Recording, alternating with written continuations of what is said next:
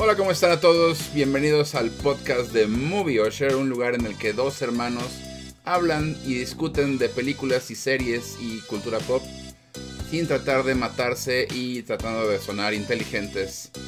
Yo soy Mr. Monkey y conmigo como siempre está Nathaniel. Hola, ¿cómo están? Nos fallamos la semana pasada, pero ya estamos de regreso. Sí. Dijimos, vamos a hacerlo uno por semana y de repente... Es ya saben que de repente uno pues tiene vida de adulto y la vida de adulto no está chida, no se los recomiendo. Entonces, este, pues no se pudo. Exactamente. Pero pues hoy vamos a hacer nuestro ya famoso y bien amado mix de estrenos. En vista de que pues sí hubo varios estrenos de nota. Y que los oscareables tienen que estar un poquito más cuajaditos. Y tenemos que aprendernos un poquito más. tenemos que hacer más estudio. Sí, esa será la próxima, la próxima vez. Pero ahorita son los mix de estrenos. pues no sé si se dieron cuenta en nuestras redes sociales, pero hemos regresado al cine. Después de que casi dos años.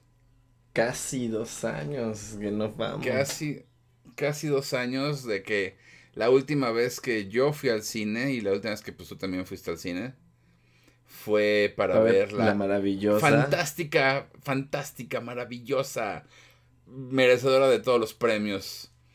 Bloodshot con Vin Diesel. esa cosa estuvo horrible. No imagínense que fue lo último que vimos. Exacto, imagínense esto. Eh, anuncian la pandemia en la que si te da fuerte te puedes morir en dos semanas. Y en tu mente sale la imagen de que lo último que viste en el cine con tus amigos fue Bloodshot, de Vin Diesel. el terror, no saben el terror, el terror que sentía yo cuando me acordaba de eso. Este, pero por suerte, ¿qué? Pero es que es que sí estuvo horrible, o sea, muy, muy ah, feo. Sí. Si, escuchan un poquito así como de, ¿qué? ¿Qué dijiste? Es que no. Lo que pasa es que estamos grabando eh, nosotros porque nuestro queridísimo editor y, el niño del audio está ocupado. Entonces nos dijo que esta vez no podía, pero nosotros seguimos adelante porque somos adultos y sí podemos. Y porque se puede. Este, y, pero resulta que el señor Nathaniel no tiene cámara, entonces estamos. yo estoy viendo una pantalla negra. Entonces falta para que reaccionemos un poco. Pero no se preocupen, va a estar divertido. Entonces, eh, vamos a empezar con una película infantil que nos tiene aquí con un poco, ya saben, ¿no? Que nos encanta estar divididos y decir es que eres un estúpido y no, tú eres un estúpido, no, tú eres un estúpido y así nos pasamos todo el tiempo. Pero es la de Ron da error, no Ron da diarrea, sino Ron da error. La mejor película animada de este año. ¿De verdad? No, no, no, no, no es para tanto. ¿Es en serio? No, no es la mejor película de animada de este año, pero sí, sí, a mí sí se me hizo un 10. Me gustó muchísimo. Spoiler para su top 30. Este, no, fíjense que yo la vi hace poquito y, ah, miren, es buena. No voy a negar que, que, o sea, no voy a decir que está aburrida, no voy a decir que es mala, porque no, no es mala. Pero es de esas películas que, híjole, si estás haciendo otra cosa, en donde sea que la estés viendo, te va a interesar más la otra cosa, en mi opinión. Entonces, pues me costó mucho trabajo enfocarme en ella. Está, está tierna por el hecho de que el típico niño que no tiene amigos y, y pero es muy buena onda. Como que te relacionas en algunas partes. Este. Y, y está padre el mensaje de que, de que los mejores amigos no se programan, sino que tienen que conocerte a través de la experiencia y hay que ser más humanos. Todo. Está muy padre. Pero en general, así que digas, híjole, esta película me voy a acordar de ella el próximo año. pues chance no. Digo, todavía me acuerdo de Bloodshot, ¿no? Entonces hay esperanzas. Podría ser A mí, a mí sí me gustó. siento que sí, sí es un tema trillado, ¿no? Porque es, es el hecho de que pues la tecnología está absorbiendo a la gente y nos está dominando. Y pues este mismo año tuvimos The Mitchells, que es un tema muy, muy similar. Pero creo que lo que a mí me gustó mucho de Ron es que, aunque The, Mitchell está más enfocado a, la convivencia familiar y, y, a lo peligroso que son las máquinas, ¿no? Aquí siento que está más enfocado en cómo, como, bueno, algunos padres en general han permitido que la tecnología absorba tanto a los, a los, a los niños que si se dan cuenta los problemas que tiene que tienen los amigos o los conocidos de Barney, que es el niño, pues son problemas de gente pues ya más adolescente, ¿no? O sea, e, el estrés de las redes sociales, el que tengo seguidores, el que me vuelvo la burla, que me vuelvo un meme, este, todo ese tipo de cosas como que ves la edad de los niños y dices, o sea, no son problemas que deberían de tener. Sí, yo siento que son más como cosas adultas, ¿no? Ajá, y entonces creo que aquí como que te dan a entender el, pues es que el darles toda la tecnología y darles acceso abierto a todo esto, les, da les da, les causa ya este problema desde antes, ¿no? Y otra que, como dices, todo el mensaje de la, de la amistad, de que las amistades no son perfectas, este de que no, no tiene que ser, no tenemos por qué ser exactamente iguales a los a, nuestros amigos para poder convivir. Este... Eso me gustó. Eso, eso la verdad, yo creo que si le debo dar un punto rescatable a la, a la historia, es eso. Que tus amigos tienen que ser, tienen que ser de chile, de mole y de manteca. Y tú debes de tener. Si son tus amigos, debes tener plática para. de chile, de mole y de manteca, literal. Exactamente, que es lo, lo, que eso me encanta porque como Ron está defectuoso, va, va conociendo a Barney, pero también como que se va haciendo este como que una personalidad propia. Y entonces, pues a veces no coincide con, con cosas que Barney quisiera.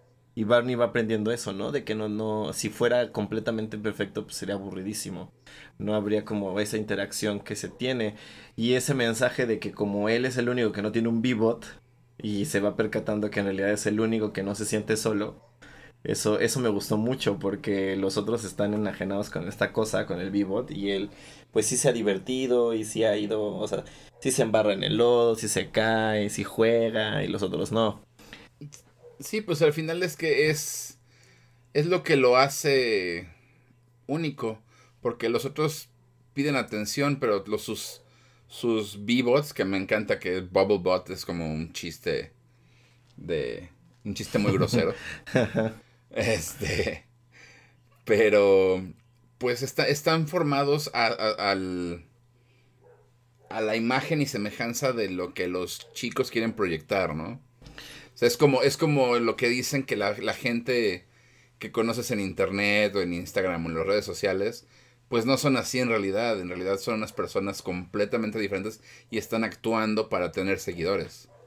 Exactamente. Y, otra cosa que es, es, eso que eso me gustó mucho. Es, si te das cuenta, no hacen amigos con nadie que no coincida la información de un B-Bot con la del otro. O sea, se dejan, rigen sus amistades según lo que el B-Bot dice, según el perfil y el match que hacen. Si no haces match con cierta persona, no le puedes hablar y simplemente no se hablan. O sea, no conviven entre ellos. Y, eso ocurre hoy muchas, muchas veces con estas famosas redes sociales de, pues, de, de ligue. Si no haces match por lo que escribes o lo que pones, pues a lo mejor te pierdes de conocer a alguien, ¿no? Entonces eso también está padre. Sí, o sea, creo que hemos llegado a un punto en que la nuestros perfiles públicos están demasiado generalizados porque no sé, a veces, a veces a mí me pasa de que pongo me gusta el anime, pero en realidad me gustan ciertas caricaturas, ¿no? Cierto anime. No soy, por ejemplo, de Attack on Titan y todo eso. Entonces, pues si digo, o sea, pero no puedo ser específico. Y es lo que es lo que te muestran aquí que son como mismatches, o como, no sé cómo se dice mismatches en... O sea, que no cuadran, que no cuadran en... No coinciden. No coinciden en amistad ni en personalidad. Y pues una computadora aún no te va a enseñar lo mismo que se echar relajo, porque a lo mejor pues tú no sabes de un tema, pero tu amigo sí, de repente por conocerlo, te vas a hacer fan. Exactamente. Y, y bueno, ya para cerrar esto de Ron, creo que lo que más me gustó es lo de que de manera muy, muy embarrada por encima, el villano me encanta que agarran y exponen eso de el uso de la información privada de cada uno de nosotros. Ah, sí. Porque ese es el tema, ¿no? O sea, este güey agarra y le vale y accede a todos los V-Bots para hacer lo que se le dé la gana y usa la información personal y privada de cada uno como se le dé la gana. Y eso sí ocurre en la vida real. Todo el tiempo. O sea, estamos totalmente expuestos y esto lo ponen mucho en esta película y parece no ser tan importante, pero es una cosa muy, muy, muy seria. Eso me gustó también. A mí por eso me gustó mucho esta película. Yo he dicho, perdón, en varias ocasiones con mis amistades o en pláticas de diferentes cosas, que es el sacrificio que tenemos que hacer para la nueva tecnología que tenemos. O sea, porque, bueno, hay gente que sí lee todas las... todos los contratos que firmas, ¿no? Que aceptas. En, cuando compras un iPhone o cuando compras una computadora o cuando te inscribes a, a Twitter o lo que sea, pues ni, algunos sí los leen, la mayoría no los lee. Y lo que estás dando es eso, lo que estás dando es, pueden usar tu información no para hacerte daño, pero pueden archivarla y en cualquier caso saben exactamente, pues, no sé si te ha pasado, ¿no? De que de repente tienes tu teléfono y estás hablando de carros, ¿no? Ciertos carros, y no, que Chevrolet sacó un comercial de no sé qué fregados. Y de repente estás viendo YouTube y el comercial que te sale es de Chevrolet. Ay, sí. Estás hablando de X o Y y de repente salen anuncios de esas cosas. Me acuerdo mucho que estábamos hablando de los famosos estos, este, cobertores soñare. Ajá. Y de repente, todo lo que me salía de Mercado Libre era, ¿ya viste este cobertor soñare? ¿Ya viste esta almohada soñare? ¿Ya eh, viste no sé qué? Es eso, en realidad todas nuestras máquinas, nuestros teléfonos, iPads, relojes, computadoras, este, Alexa, Siri, lo que sea, nos están escuchando todo el tiempo, porque les damos permiso de escucharnos. Y es lo que, pues es dañino, pero pues es lo que hemos sacrificado para tener la tecnología que tenemos. No es algo bueno, pero tampoco es algo que digas, o sea, con esto me van a perseguir. A lo mejor sí. A lo mejor a nosotros no nos ha tocado que nos persigan, pero... Pero, pues, es el sacrificio que, que, que hacemos, ¿no?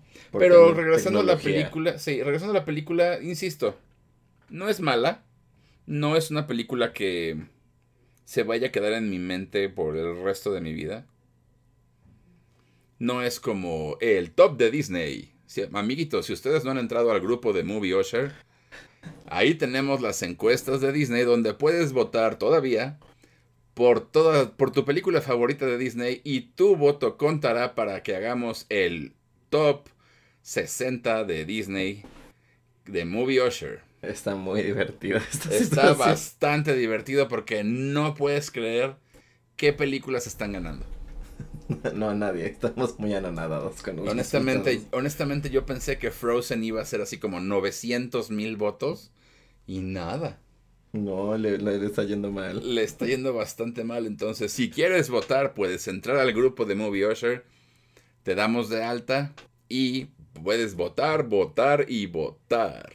Perfecto. El top lo revelaremos en este podcast después, a finales de noviembre. Después de Encanto. Después de que veamos Encanto. este, entonces pasemos al siguiente estreno antes de que el internet quiera hacer otro chistecito, es la de El misterio de Soho o The Last Night on Soho. ¿Qué te pareció? Porque yo soy aquí el que sabe un poquito más del director, entonces. Pues. Venga, venga tu comentario hiriente de que hate o whatever. Venga. No, fíjate que sí me gustó. La verdad, me gustó, me gustó mucho. No, no, o sea, yo esperaba como que un 10. Pero no fue un 10. Este. Pero me gustó mucho. Creo que está un poquito lenta. Y eso es todo. O sea, creo que eso es lo único. Creo que se me hizo un poco más lenta. Y, y un poco predecible el final. Eso fue lo único que, que no me gustó. Que yo como que el final se me hizo sumamente obvio. ¿Se te hizo predecible el final?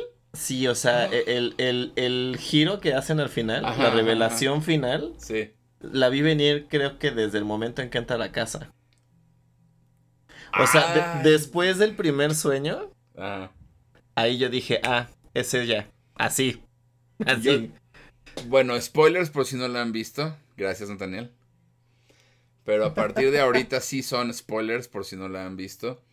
Yo honestamente pensaba que era o una amiga o alguien. O la chava, ¿sabes quién? La chava que, que a la que suplanta ella, que, bueno, que quiere, a la que cantaba antes que era la novia del, del tipo este horrible. Ajá. Yo pensé que era, era, iba a ser ella, la viejita. No, no, yo sí, yo sí supe. o sea, sí, o sea, sí lo vi venir y dije, ay, es que va a ser ella. Y dije, no, pero la va a terminar de ver.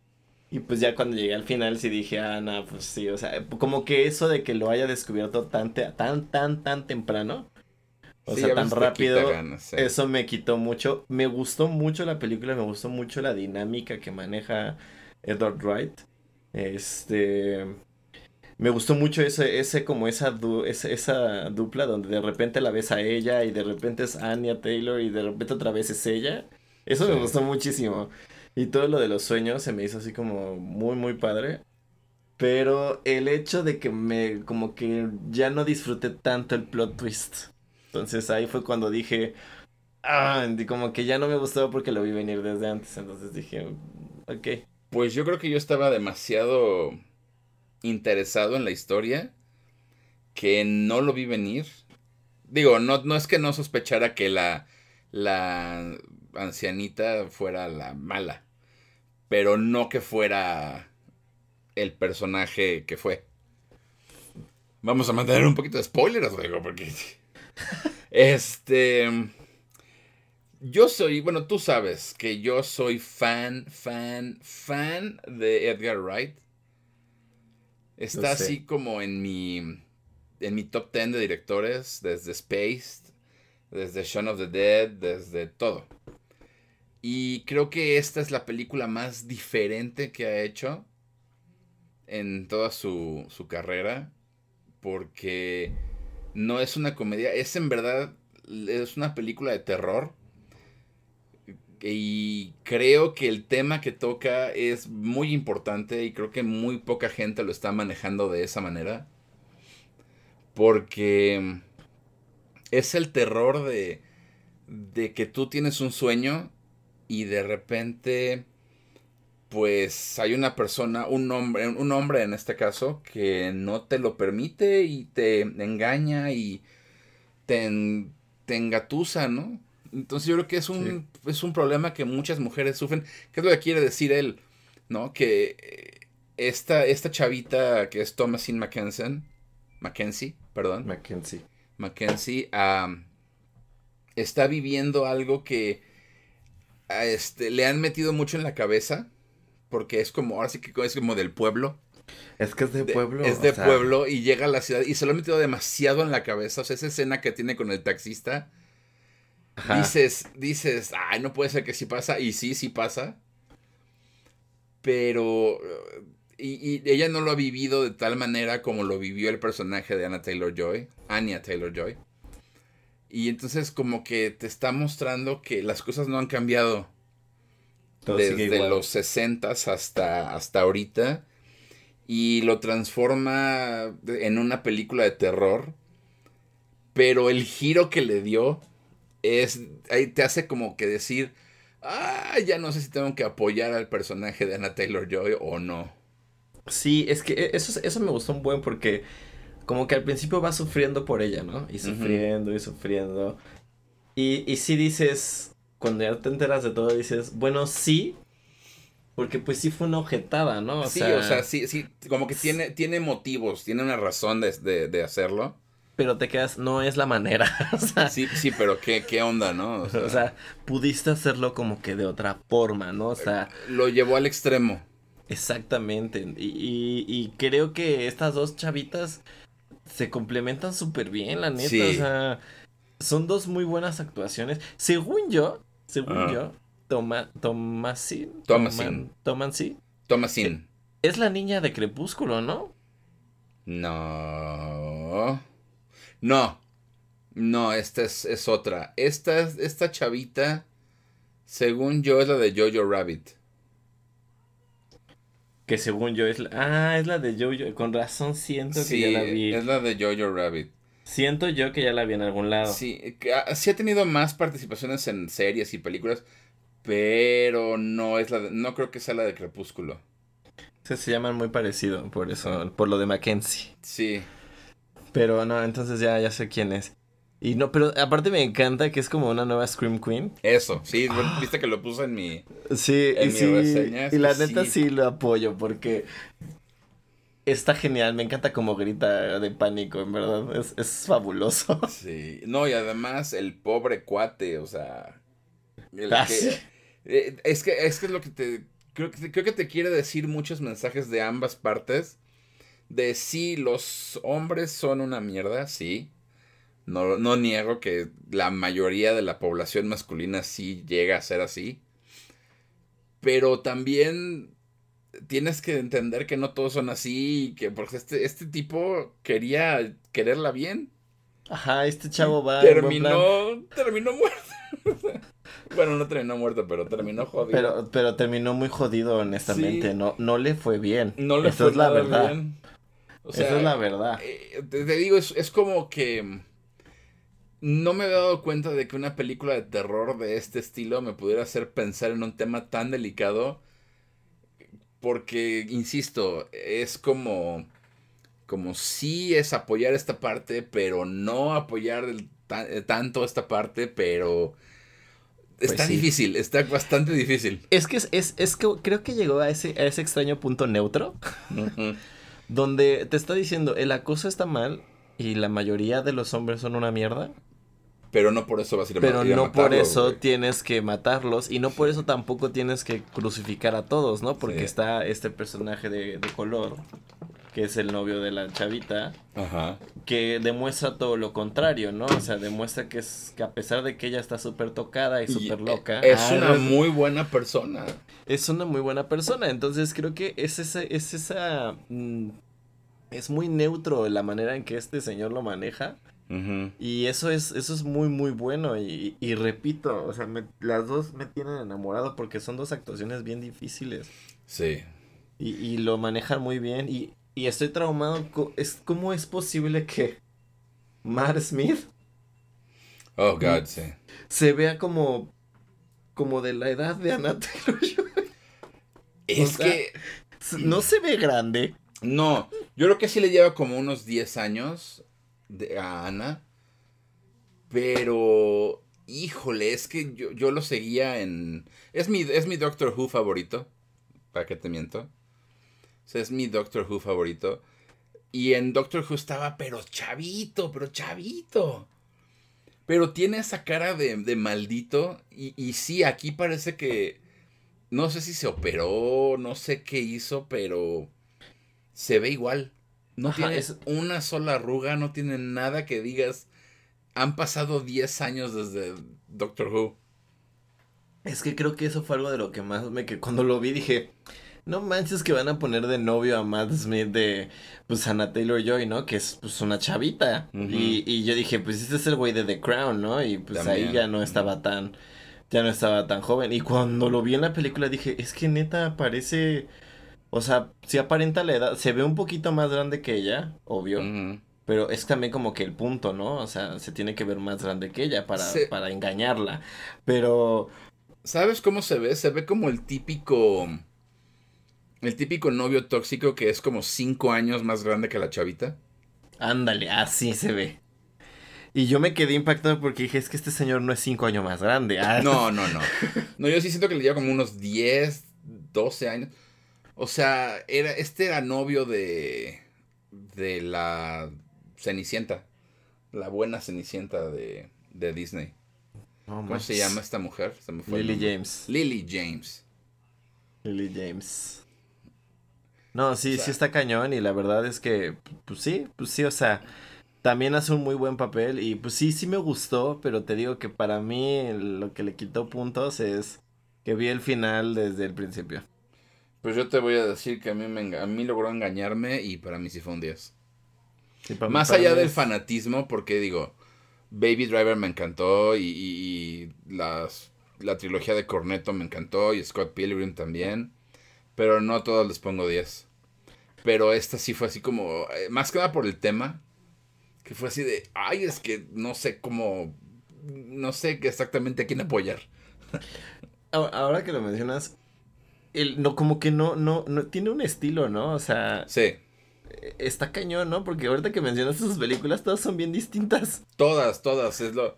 Todas son completamente diferentes. No, no, no, nada más en la temática, en la estética la trilogía Corneto es un estilo, pero si ves Scott Pilgrim, Scott Pilgrim es más al estilo de Baby Driver y Soho no se parece en nada a ninguna de esas. No, es que aquí hasta la, estética visual es este es otra, la iluminación, este no sé, no sé todo, porque eso sí me gustó un buen.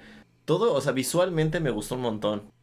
Los vestuarios, el diseño de producción, todo eso está precioso. O sea, es, muy, muy bonito. Visualmente es muy llamativa, muy llamativa. Y... Yo adelantándole un poquito a nuestro camino al Oscar. La verdad, yo sí este, le daría como que nominaciones en esas áreas. Sí, porque sí está, tiene, es visualmente muy llamativa y además tiene como que ese toque tipo de los no, o sea, no, no, no porque la película se desarrolló en los 90, pero como ese, e, ese filtro de película noventera, con un chorro de luz. Sí, sé a cuál te refieres. Sí, sé a cuál O sea, sí, me, sí me estoy a entender, o sea, como que tiene ese filtro y funciona tan bien para esta historia. A mí, por ejemplo, cada vez que era como el filtro rojo, ah, es que no has visto Seven, ¿verdad? Cierto. No, me, falta ver Seven. Hay, hay varias escenas. Hay una escena en Seven que es exactamente el mismo feeling que me dio. Que me dio esta. Esta película. Sí. Sí, sí, pero sí, sí véanla, o sea, sí vale la pena. Ah, sí, sí, vayan a verla. Este, sí, sí se las recomiendo. O sea, para mí fue un 9, pero no es una mala calificación, es un 9. Ah, no, no, no.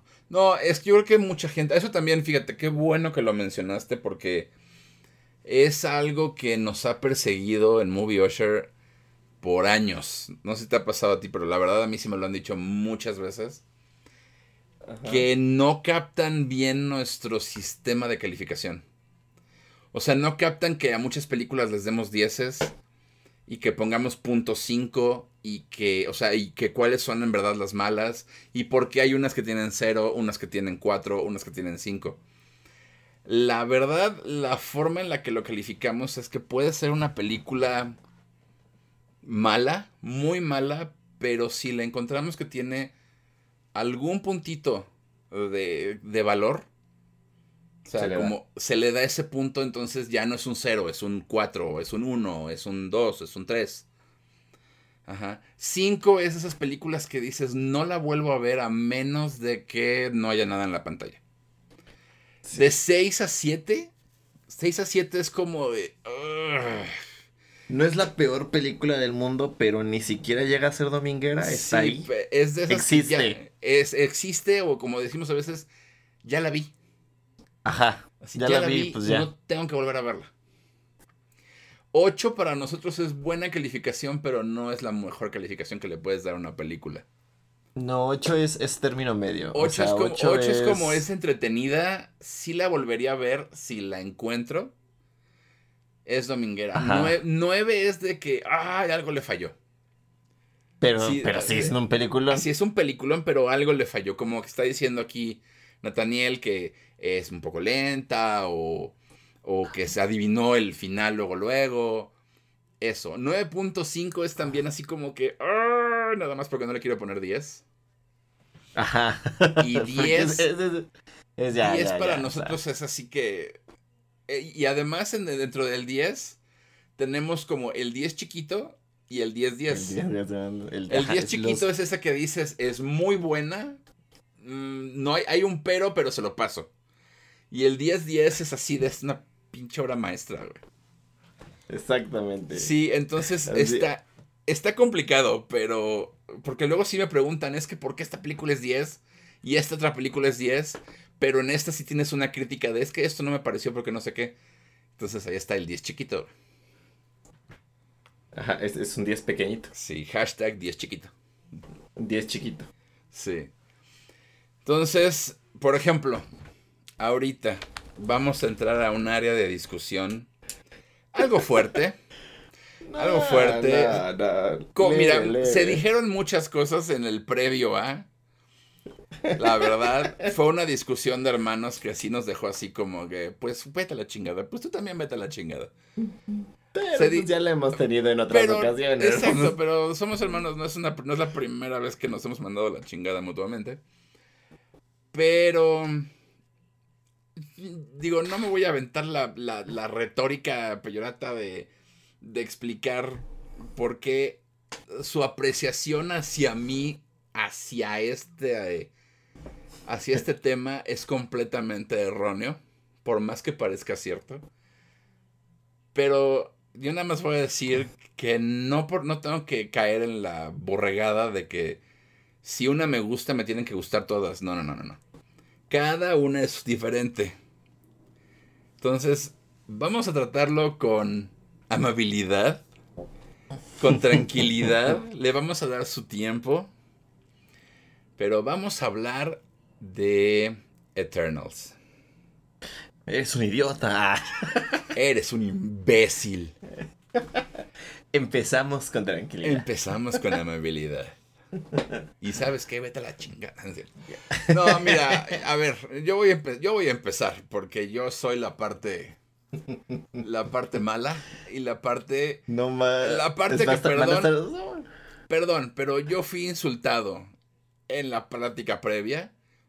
Fui insultado y siento que merezco un no una disculpa pública pero una así de ya ya ya está bien perdón ya fin porque sí me sentí insultado Eternals es la nueva película de Marvel. Yo honestamente sí la estaba esperando porque los trailers se veían interesantes. Dije, ah, siento que va a ser Watchman para Marvelitas, pero puede estar puede ser llamativa. Vamos a ver qué te y con Chloe Shao, ganadora del Oscar y bla bla bla. Vamos a ver qué tal sale. Y la vi. El hecho de que haya bostezado cinco veces en los primeros 20 minutos te dice algo, ¿no?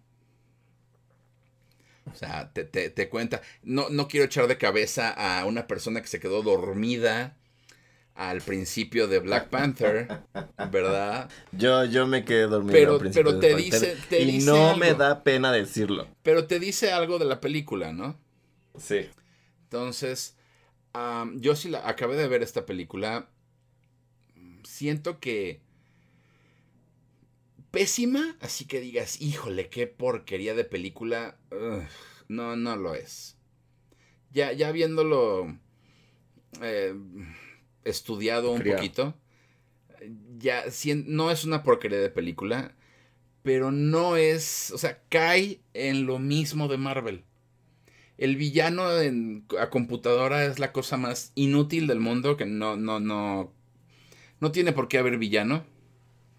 Es más, podían quitar a los Deviants y decías, bueno, ok, whatever. Sobran un buen de personajes. Un buen. O sea, los, los Eternals pudieron haber sido cuatro y hubiera sido la misma película. el personaje de Salma Hayek me gustó porque es un personaje muy diferente a lo que ella hace. Y de ahí un porqué. O sea, hay un por qué está ese personaje ahí y que por qué merece ser Salma Hayek. Pero Angelina Jolie sí está ahí nada más porque pues querían el nombre de Angelina Jolie, porque los demás pues, son unos don nadies. Y, y... No sé, esta película ya se hizo mil veces. Sí, pasa con muchas otras películas. Pero... Mm, le aplaudo que mínimo la quieran traer, quieran traer esta temática de Watchmen al universo Marvel, qué bueno. Pero así que digas, híjole, la mejor película de todos los tiempos y el regreso y que cambie la jugada para Marvel. No, no, no, no. Es un 6. Es lo más que da esta película. Pero esa es mi opinión. Ahora escuchemos la opinión del señorito este. Es la mejor película que le ha sacado el estudio. No, no es cierto. Ni tú te la crees, tú también. Están diciendo odio Marvel, pero este güey también odia Marvel. ¿eh? No, no, no, es lo que es lo que les iba a decir, justamente por ahí va a empezar. Mm. Van a estar sorprendidos porque yo soy yo no soy anti Marvel, yo soy antihéroes. O sea, a mí todas las películas de superhéroes me cagan, eso es una realidad y todo el mundo lo sabe. La sigo viendo porque pues es casi casi ya lo único que se estrena en los cines, entonces pues este pues no hay otra cosa que ver. Es trabajo. Pero eh, es, trabajo también, lo hacemos por ustedes. Pero quien me conoce sabe perfectamente que a mí los cómics ya me tienen hasta el gorro y ya me aburren todas y cada una de las películas. Y a ninguna le pongo 10 porque a todas les encuentro algo. Inclusive eh, cosas que se estrenaron. Este año fue, sí, este año fue. Cosas como el Snyder Cut, le encontré peros. A todo le encuentro peros. Entonces, estoy muy sorprendido de que es la segunda película que veo en el cine eso también es, honorable. Mm. Este, me encontré muy sorprendido de que yo la neta sí esperaba pues una película más del grupo Marvel. Y luego cuando todo el mundo la empezó a aplastar y así, yo dije, no, también es por moda, ¿no? O sea, ya aburrió, pues ahora vamos a aplastar la nueva, la nueva franquicia. Como son los nuevos, hay que hacer la porquería. Y luego la gente que empezó a decir que sí, que sí era buena y bla, bla, bla. Entonces como que yo iba con la mentalidad de, pues va a estar X. Y estuvo X. Creo que sí apoyo el hecho de que sí son un chorro de personajes. Son un chingamadral de personajes. Y, y como bien lo dijiste tú en tu reseña, le pasa lo que yo me quejé en su momento del Hobbit. Son tantos que no logran balancearlos. O sea, tienen dos muy buenos personajes. Que son este, Cersei y Icaris. Icaris, bueno, sí, el villano. Eh, Spoilers. Ah, spoiler alert. Spoiler alert. Eh, y Icaris. Y, mm. y por ejemplo, aunque yo esperaba un poco más del personaje de Salma Hayek, el personaje de Salma Hayek tiene un porqué. Y es importante su porqué. Y aunque salga cinco veces, y tenga 20 diálogos, entiendes por qué está ahí y, justificas la existencia de traer a Salma Hayek y de darle esa participación. Pero de ahí en fuera ninguno de los otros eternos funciona, ninguno aporta nada. Y cuando quieren balancear a todos es un desastre y la verdad es que yo hubiera quitado mínimo a la mitad. Básicamente. Porque la verdad es que llega un punto en que ya ni te acuerdas de uno ni de otro, o sea, este personaje, la, la chica que corre, que, es muy veloz, que es uh, sordomuda. Macari, creo que se llama. No me acuerdo cómo se llama, así de importante es en la película. Y no es en contra de que hayan elegido una actriz con este que hable con señas, ¿no? Que tenga problemas auditivos. Es el hecho de que el personaje no hace nada. Nada más está ahí por estar. Igual el, este personaje que es homosexual está porque tiene que estar. Y ya. Este, el que es hindú también, o sea, todos, todos están porque tienen que estar, ¿no? Y como dices, Angelina Jolie es un nombre para traer, la, traer gente. Sí. Entonces, si tú quitas a la mitad de los eternos, tendrías un guion mucho mejor balanceado. Este, otra cosa que a mí en lo personal, que fue lo que yo al final dije, es que esto es justo lo que más me molesta. Es el hecho de que no parece una película de Chloe, de Chloe Shao. No, la pudo haber dirigido Bad Bunny, güey. Ajá, es una película que la pudo haber dirigido cualquier persona y se vería igual. Lo más Chloe Shao que hay en esta película es la iluminación. El filtrito así como grisáceo, sí. Ajá, el filtro grisáceo de Nomadland es lo único que hay aquí. Sí. Y te quedas así de, no le veo yo el haber hecho tanto... Escándalo por la directora ganadora. Escándalo por la directora. Cuando no le vas a dar chance de hacer nada. Porque se puede notar que, que siguió los patrones que se han seguido siempre. Y como que eso a mí sí me quitó puntos porque dices, tienes una historia que estoy seguro que si le hubieran dejado hacer lo que ella quisiera, se hubiera contado de otra manera y se hubiera hecho de otra manera. A lo mejor tendría los mismos problemas de que son un chorro de personajes, pero hubiera tenido otro filtro y sí se hubiera sentido distinta. Porque sí se siente como una película de Marvel, pero para mi gusto siendo una película de Marvel de presentación, como ya las llamo yo ahora, o de creación del héroe. La verdad me gustó mucho más que otras, me gustó más que Ant-Man, me gustó más que Black Panther, me gustó más que las últimas, me gustó más que las de Spider-Man, me gustó más que otras películas. Porque se me hizo ligeramente distinta y ya cuando pues tú comentaste lo de Watchmen, ya me hizo clic el cerebro y dije, pues sí, este, pues iba por ahí, ¿no? Y creo que eso me gustó, ¿no? Que no, no se me hizo... O sea, mucha gente se queja de que casi no hay acción. Este, y casi no hay chistes. Y eso fue lo que a mí me gustó, que casi no me reí. Sí. Que eh, trataron de hacerla un poco más seria. Honestamente, perdón que ahora sí vuelvo a entrar yo. Pero es que, honestamente, por la razón por la que le puse 6 y no 5 o 4 es porque en ese aspecto sí rompe con la fórmula de Marvel. Y tiene chistes, o sea, lo de la mesa y etcétera, sí, sí, etcétera. momentito. Sí, pero está más balanceado el hecho de que es una historia muy seria, o sea, mataron a la líder, estas personas se odian porque terminaron odiándose después de ser una familia. Entonces, pues tienen que, que enmendar muchas cosas. Eh, y, sí tienen sus, sus chistes, pero no es, no es una máquina de taca, taca, taca, taca. No, o sea, no es Tony Stark y, y, y, y Thor, ni Spider-Man, ni, ni Ant-Man, que son los cuatro grandes problemas de, del universo Marvel en cuanto a chistes. O sea, no, no, no están todo, todo el tiempo aventando chistes a la pared para ver cuál pega. No, tienen sus momentitos y te ríes o no te ríes. Entonces, por ese lado sí dices, bueno, está bien ahí. Pero sí, o sea, no tiene, tiene tres escenas de acción. Sí, por ejemplo, a mí me gustan mucho sus escenas de acción, a mí sí me gustaron mucho. Y, no sé, me encantó ver a Jaina Jolie peleando. o sea, ¿para qué te voy a mentir, no? O sea, salí fascinado con su personaje, aunque no aporte nada, pero sus escenas de acción son fantásticas. Mira, a mí me gustó mucho el hecho de. El hecho de que su personaje tuviera un problema. Eh, que es un problema mental, aunque luego te enteras por qué tiene ese problema.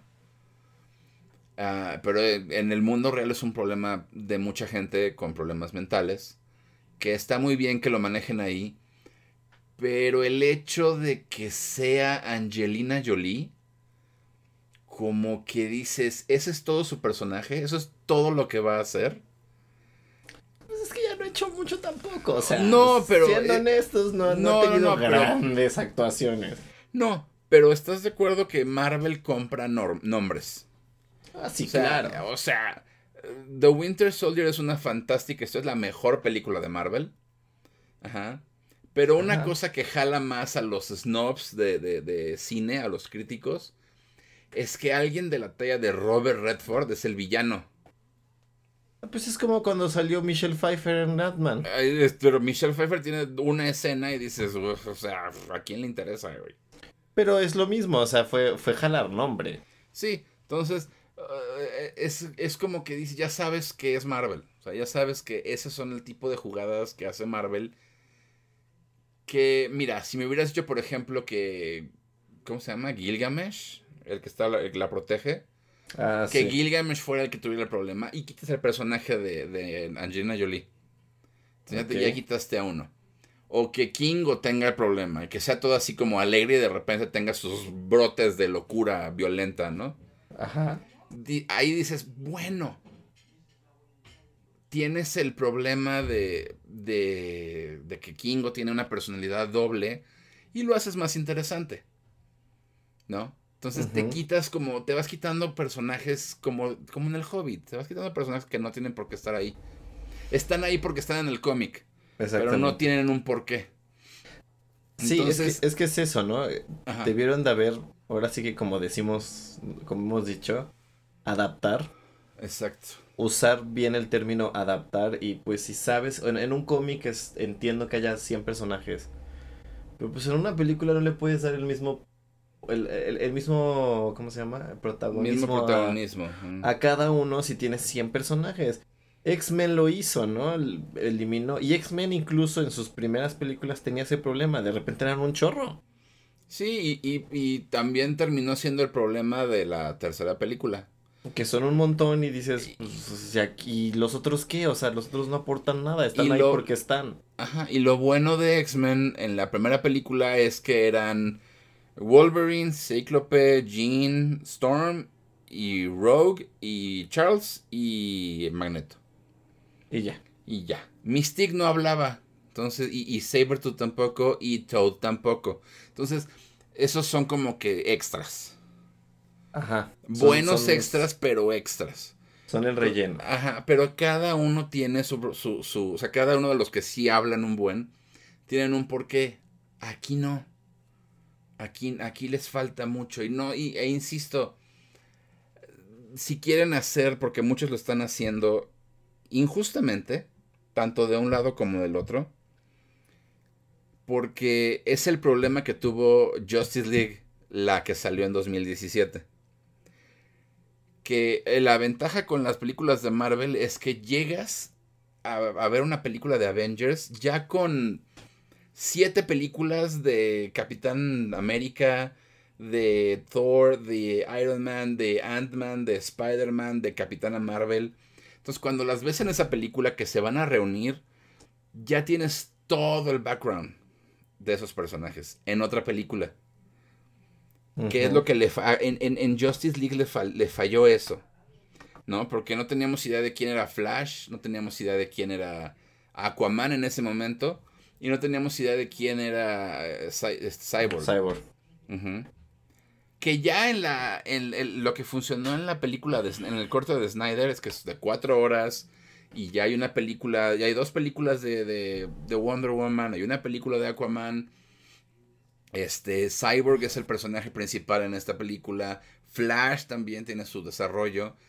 Está bien, pero dura cuatro horas. En esta película de Marvel están desarrollando... Son siete, ¿no? Ajá, son diez. Están desarrollando muy mal el, conflicto de cada uno porque de repente, si se están peleando Icaris con, con Ajak, Cersei habla y Angelina Jolie cobra por palabra, entonces pues le das una palabra. Pero los demás no dicen nada, nada más están en el fondo. Entonces, ¿dónde está el conflicto? ¿dónde está el conflicto? Es como si te sientas a la mesa con tu familia y es una familia de cuatro y dos se pelean y los otros dos nada más están de fondo. Sí, yo por ejemplo hubiera, no sé, me hubiera quedado con Salma Hayek, Richard Maiden, esta Gemma Norton. Uh, Gemma Chan. Gemma Chan. Ah, Gemma Chan. Y me hubiera quedado con Angelina Jolie y ya. Es que, por ejemplo, Sprite, sí, muy chistoso que es una niña que no crece. ¿Y aporta qué? O sea, cuando, cuando se descubre que ella, es, ella también traiciona a los otros, pues, ¿qué? O sea, es que yo siempre he sido niña, que no sé qué. Pues a mí qué me importa, güey. O sea, yo estaba más concentrado viendo a Cersei con Icaris, con Salma Hayek. Ajá, te, digo, quita todo si te quedas con Salma Hayek, Angelina Jolie, este, Cersei y Richard Maiden y ya. Pues ya. Y tienes exactamente la misma película con un mejor guion y en verdad te vas a interesar por esos cinco personajes.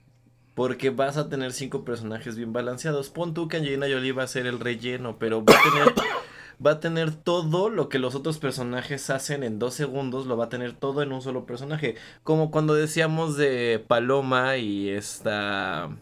En James ah, Bond. Ah, la, la... Ay, ¿cómo se llama? La nuevo 007. Numi.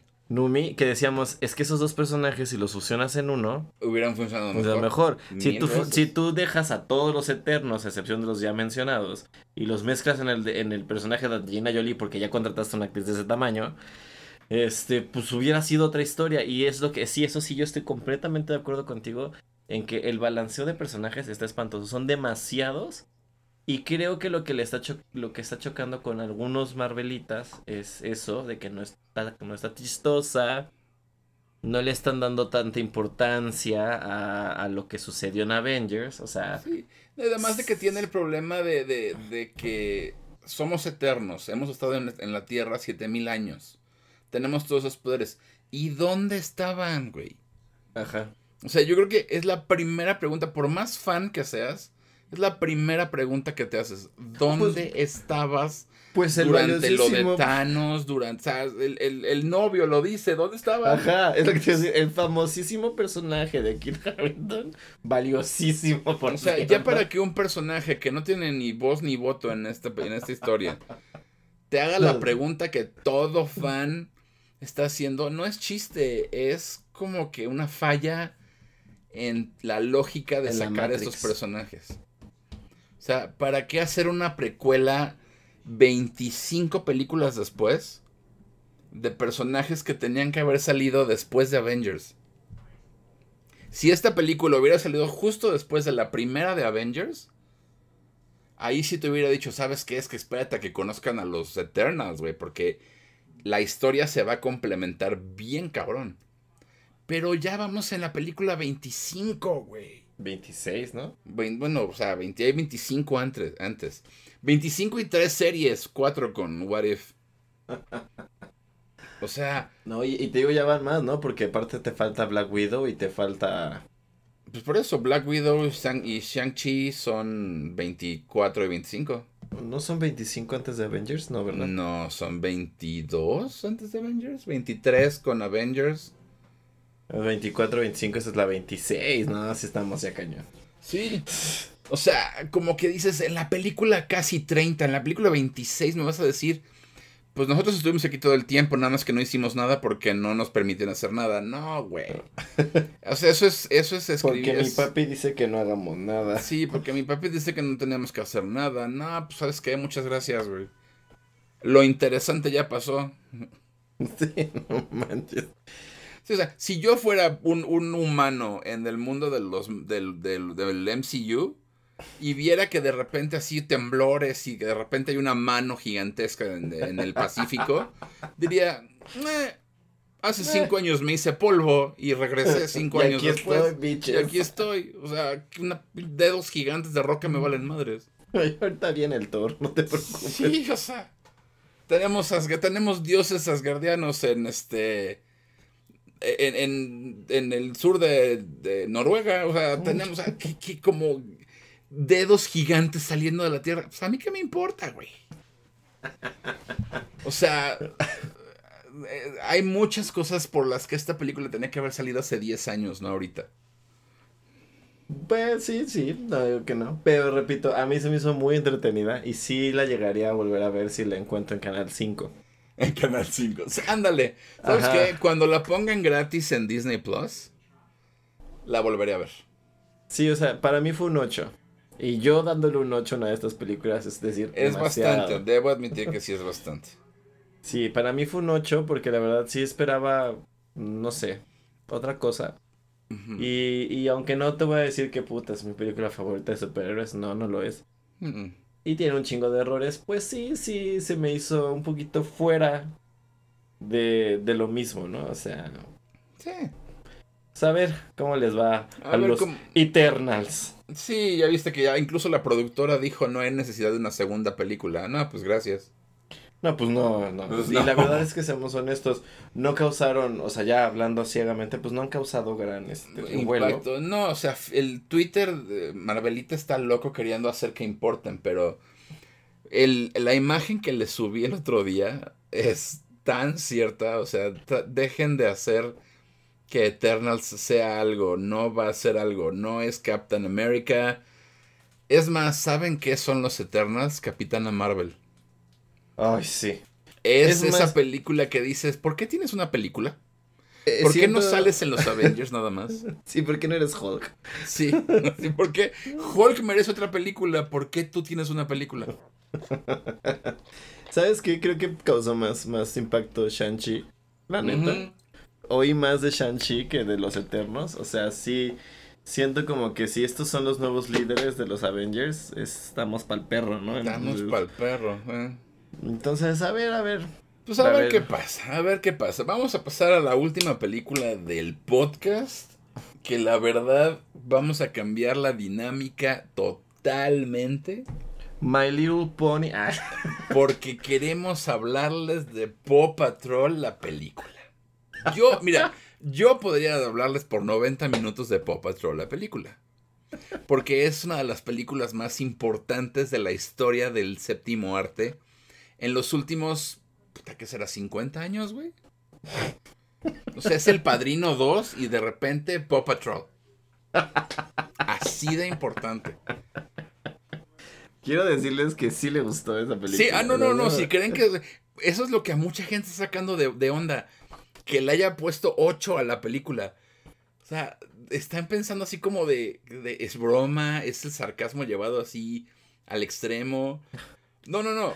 O sea, en realidad, siento que para hacer una película para bebitos, tiene una historia bastante bien hecha y aparte de todo, el mensaje que le dan es algo que los papás deberían entender, los hermanos mayores deberían entender, y los bebés que están viendo esta película, a lo mejor no lo entienden ahorita, pero lo van a captar en su inconsciente. Es fantástica, es la mejor película para estos tiempos tan groseros que tenemos políticamente hablando, y no solamente en México, en el mundo.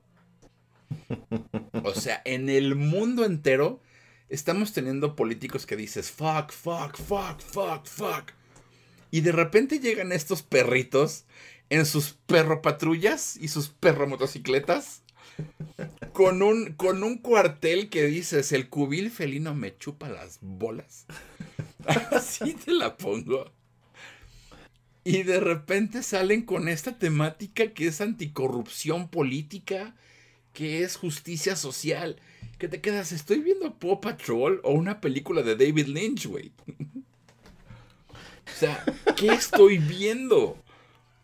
Me dejó bastante impresionado para hacer una película que yo dije, la voy a ver para destrozarla. Pero no, no vamos a hablar de la mágica y la, esencia de la vida que es Paw Patrol, la película.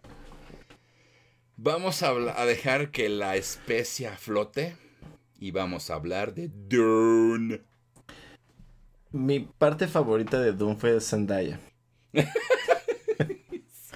O sea, Yo, la verdad quiero saber quién dijo, ¿sabes? Deberíamos de gastar millones de dólares en una actriz que nada más esté ahí. Se vea linda. Tiene que ver mucho en la segunda parte de la historia, sí, es, es la más importante. Pero sí, hacer la publicidad entre, entre la estética de la película y eh, que hay algo entre el personaje de Timothée Chalamet y, y, y, Zendaya, sí fue un ajo, sí fue un es la peor e, e, es, es, una publicidad, es la publicidad más engañosa de este año, se los juro. Sí, sí, sí. Porque tú estabas esperando ver, no sé, romance, porque te lo están manejando como que de romance entre ellos.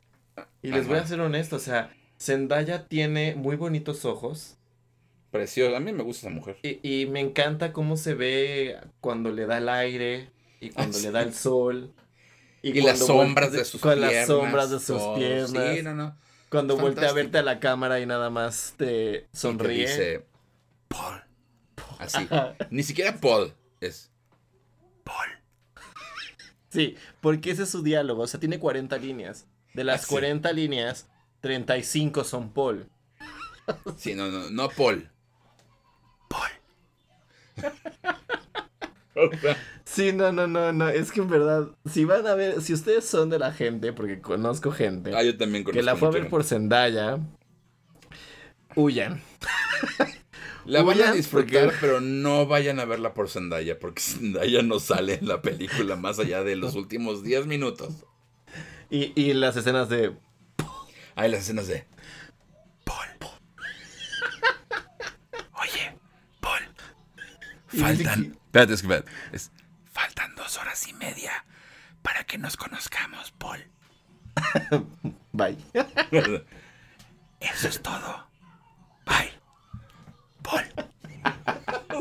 sí. Sí, como que, como que Zendaya parecía como que ha pasado usted una hora viendo Dune. Paul. ya lleva, ya lleva 90 minutos viendo Dune. No, no es que te lo Ya lleva dos horas viendo Dune. Paul. No, sí, yo, yo, así esperando a que hiciera algo y de repente fue como de... Llegó un punto en que volteé y le dije a Mr. Monkey, no va a salir, ¿verdad? Y no, sí, en eso. Y no va a ser otra cosa. Va a ser exactamente lo que estás viendo. Y ya. Sí. Y así fue. Pero, no, Dune es. Ajá, habla tú. Dune es un, un. Dune es. Ay, ¿cómo decirlo? Es, un orgasmo. Maestra. Es un orgasmo de película, la neta. Es, yo, visualmente lo mejor que he visto. Sí. Fíjate que aquí sí voy a citar a un amigo. Es un amigo que vive en Alemania, que también es crítico. Se llama Alex Blinton. Uh, él fue, si alguna vez han visto en Twitter que algún crítico dice, va a haber un antes y un después de tal película, es porque él lo dijo cuando salió Joker. Y él sí dijo, va a haber un antes de Joker y un después de Joker. Y nos lo hemos, nos hemos agarrado de bajada, ¿no? Pero, este, citando a, a, este Alex, tengo que decir que sí, va a haber un antes de Dune y un después de Dune. Porque incluso con Blade Runner, la secuela de Blade Runner, que a mí me gustó muchísimo más que la original, perdón. La verdad es que sí. Este, que fue muy buena. Denis Villeneuve hace algo que es tan bello, que debería ser tan malo, la verdad, pero está tan bien ejecutado, tan bien filmado ¿Sabes a qué me recuerda en cuanto a, en cuanto a estética, en cuanto a fotografía? A Apocalipsis ahora. Yo sé que te falta ver esa película, pero tienes que verla. Si ya aguantaste Dune, vas a poder ver Apocalipsis ahora. Si ya aguanté a Paul. Por si aguantaste a Paul. Este. Eh, siento que no te esperas. Incluso con la. Pues sí es decepción, como lo puse en mi reseña. Es la única nota mala que tengo para la película, que es una primera parte. Sí. Incluso, incluso con eso, esta película es algo que nunca hemos visto. Es, siento que, y se va a ver muy mamón, pero siento que si George Lucas hubiera tenido el dinero para hacer su primer guion de Star Wars como quería hacerlo, sería esta película. Sería completamente diferente a lo que tenemos. se te cuesta hasta arriba. No, es que de veras, el, el, guion original de The Star Wars está muy influenciado por, por Paul. Entonces, es, es, mucho más, es mucho más dramático. Es más como, es más como The Phantom Menace, pero bien hecho y sin Jar Jar Binks. Ok. O sea, bien, y con dirección de actores, que es lo que le falla a este güey. Entonces, siento que si tuviera el dinero lo hubiera hecho así. Y Denis Villeneuve hace exactamente lo que estás leyendo o lo que has escuchado sobre, eh, eh, sobre Dune. Es que a mí se me hace, o sea, es que para, para mí Dune fue así como, como que Star Wars conoce Game of Thrones. Y tiene, y tiene la calidad de película de Avatar. Sí. Entonces, así, así, así se me hizo. O sea, tiene una historia muy buena como la de Game of Thrones, donde no ves muchas cosas venir, pero está como muy bien estructurada porque es la parte pesada. No, no esperar una película de acción, porque no, no, lo es. Es más una, como dices, es una primera parte en donde desarrollan todo el conflicto realmente que van a tener, al que se van a tener que enfrentar y, y te presentan a los personajes y es la lucha del héroe por aceptarse a sí mismo y, y, y, este, la pérdida, el, tener que, salir adelante antes de tiempo.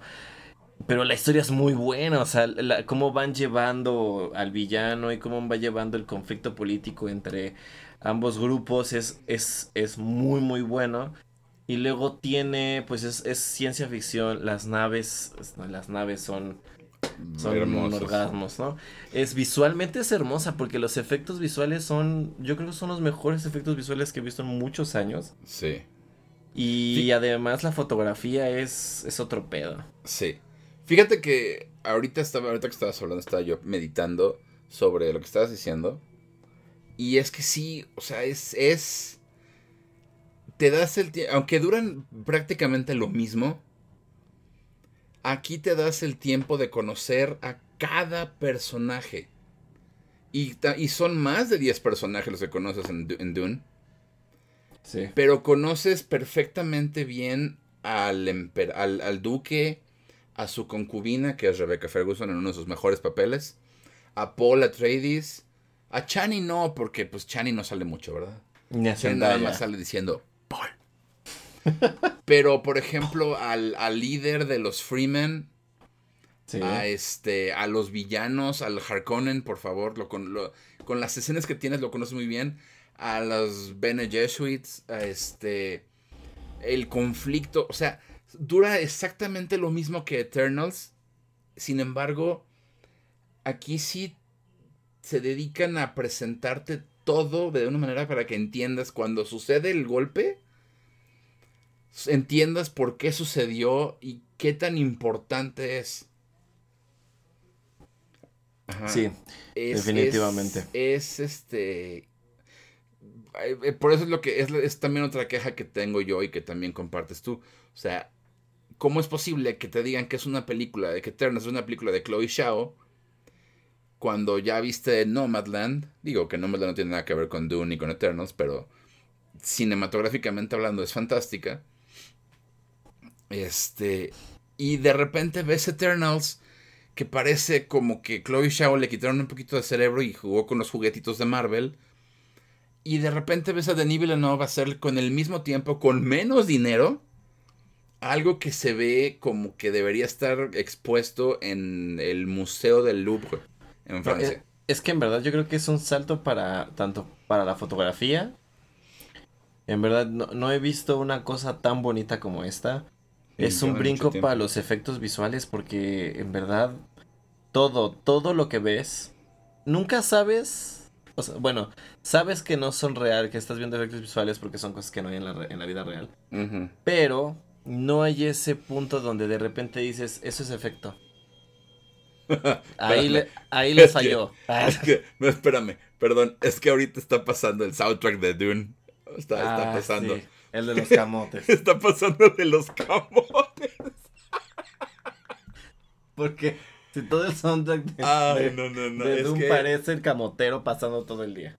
Tenemos que hacer, de alguna forma tenemos que encontrar la manera de hacer una, como una reacción a, alguna película, porque la gente tiene que escucharnos narrar una película, como lo hicimos con Don Gato, como lo hemos hecho con cada película que vemos. Sí, no, es que, es que. Es que mire, han pasado dos años desde la última vez que fuimos.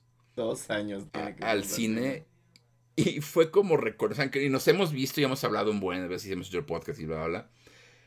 Pero esa reconexión de, de, de empezar a hacer chistes. Y no, no que chistes que te molesten y no te dejen ver la historia, porque eso tenemos como buen timing para hacer nuestros comentarios. Y, y uno de los que fue constante fue el grito que hacen en el soundtrack, que queda muy bien, pero lo hacen de tal manera que cuando eres mexicano y escuchas...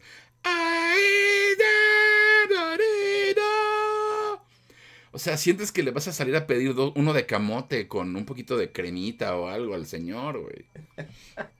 O también, o sea, cuando está ahí también sale así de se compra colchones.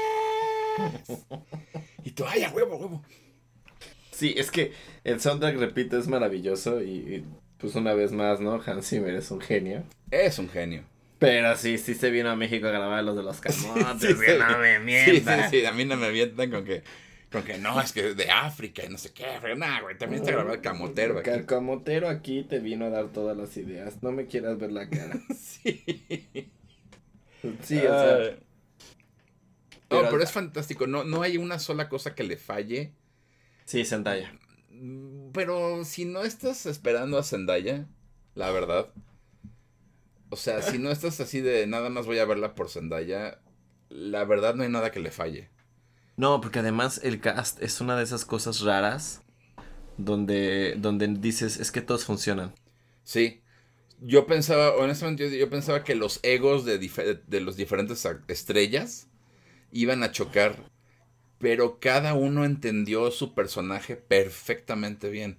Sí, porque además, además, tiene, tiene, bueno, tiene un buen de nombres. No, pues todos. Sí, y, creo que yo, tú pensarías, no, pues, pues Batista no lo va a lograr, ¿no? O, o, porque ves la calidad de actores con los que está y dices, pues será quien sea, ¿no? Pero... Y las escenas que tiene, híjole, es que sí te da miedo el güey. No, y sí, y sí lo, y lo logra, ¿no? Y, y pues yo me negaba a aceptar la realidad, pero pues es que Timote Chalamet, no manches. Ah, no, no, no, no, ay, no, es que Timote Chalamet, no sé qué, la fregada. Yo apoyé al Golden Boy desde el principio. Es que sí me ha dejado ya dos veces con la boca abierta, no manches. O sea, es que es que es excelente actor. Más allá de todo lo que quieras decirle, que sí sea un Hori para, para mujeres y hombres por igual. Más allá de todo eso, la verdad es que el güey tiene una facilidad para actuar que Cañona. nada más he visto en una persona y cuando lo diga mucha gente va a hacer No sé si quiero verlo. Daniel Day-Lewis. ¿Estás, es que estás de acuerdo, güey. Ah, es que, es que. Es que estás de acuerdo. Necesito verlo en más. Necesito verlo en más cosas. Acuérdate de Beautiful Boy. No, es que es esta cañona. Acuérdate de Beautiful Boy y dime si es la misma actuación que Paula Tradis. No. Acuérdate de Call Me By Your Peach with Semen. sí. Acuérdate de eso y dime si es la misma actuación de Beautiful Boy o de Dune. No. O sea, es que es. Es impresionante que un buen actor te hace diferentes personajes.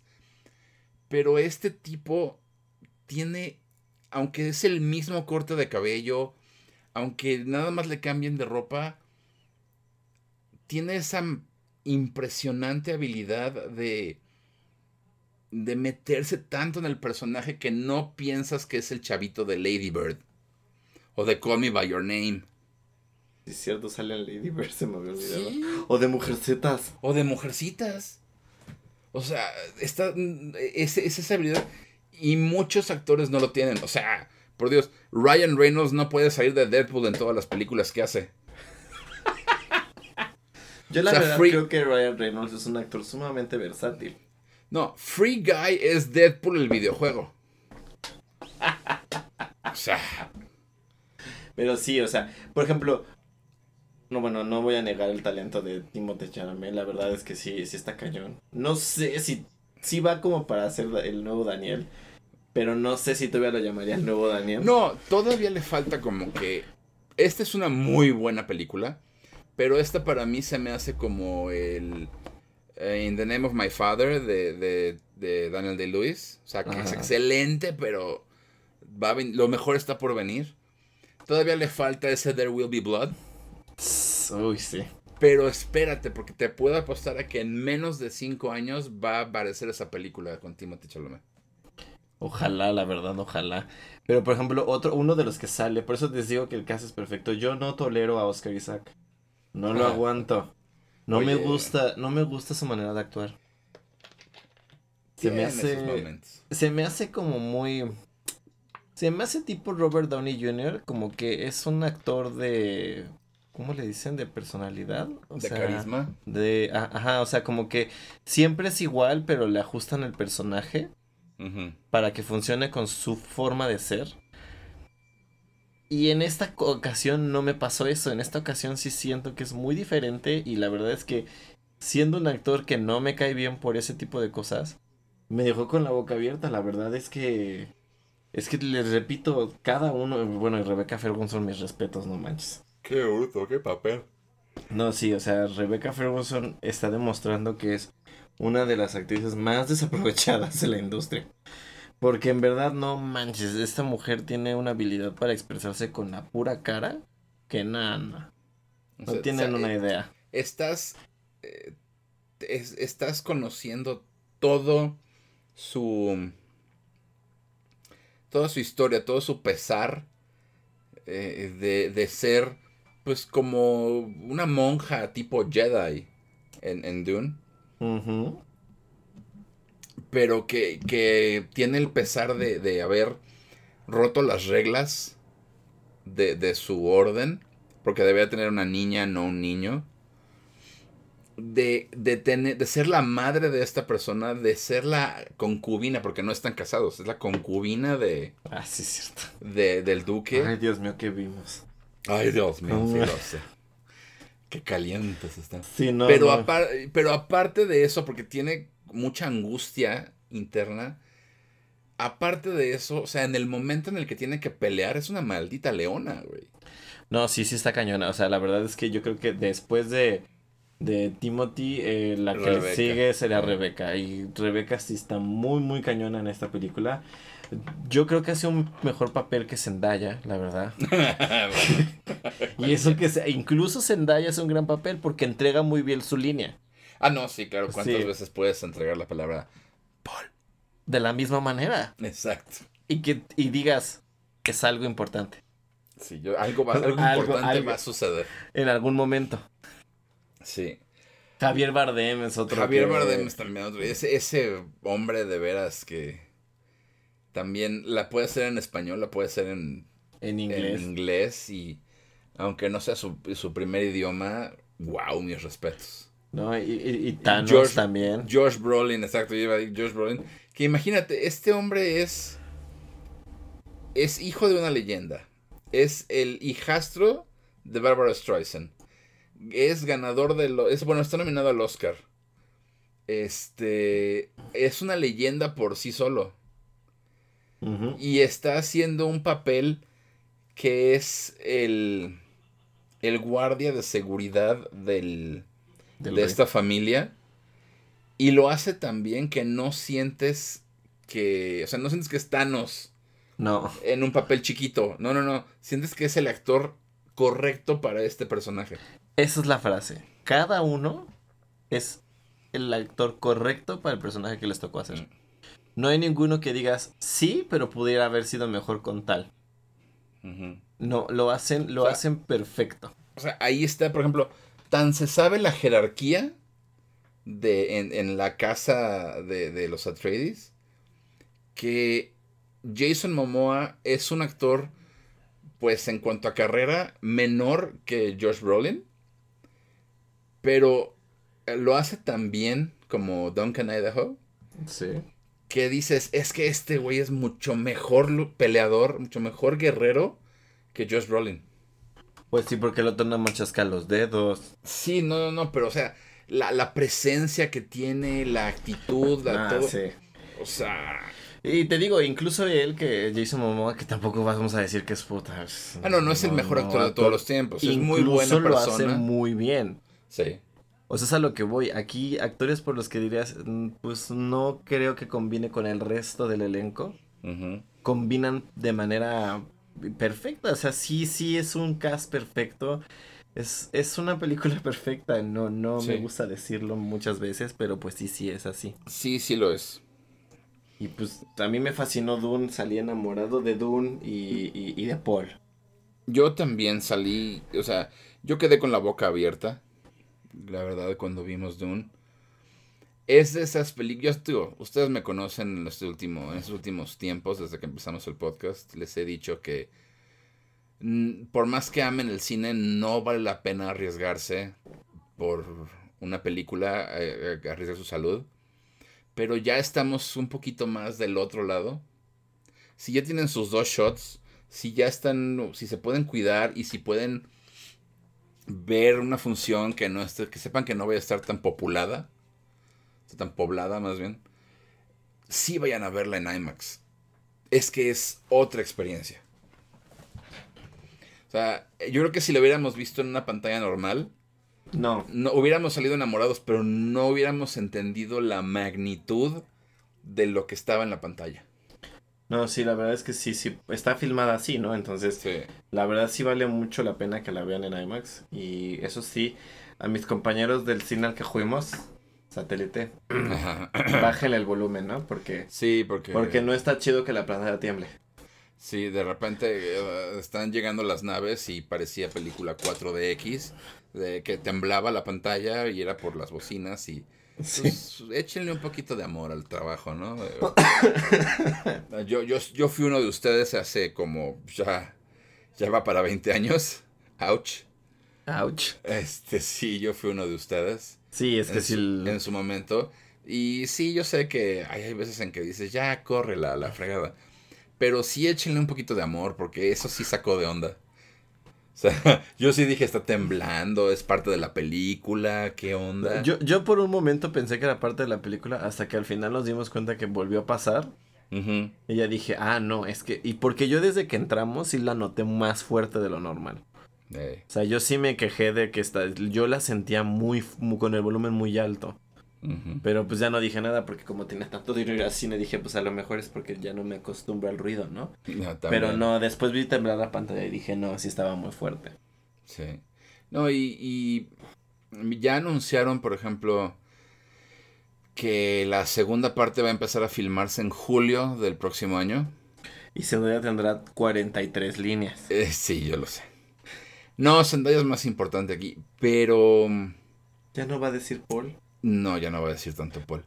Qué triste. Yo espero, yo espero que. Yo sé que no va a bajar la calidad. Pero.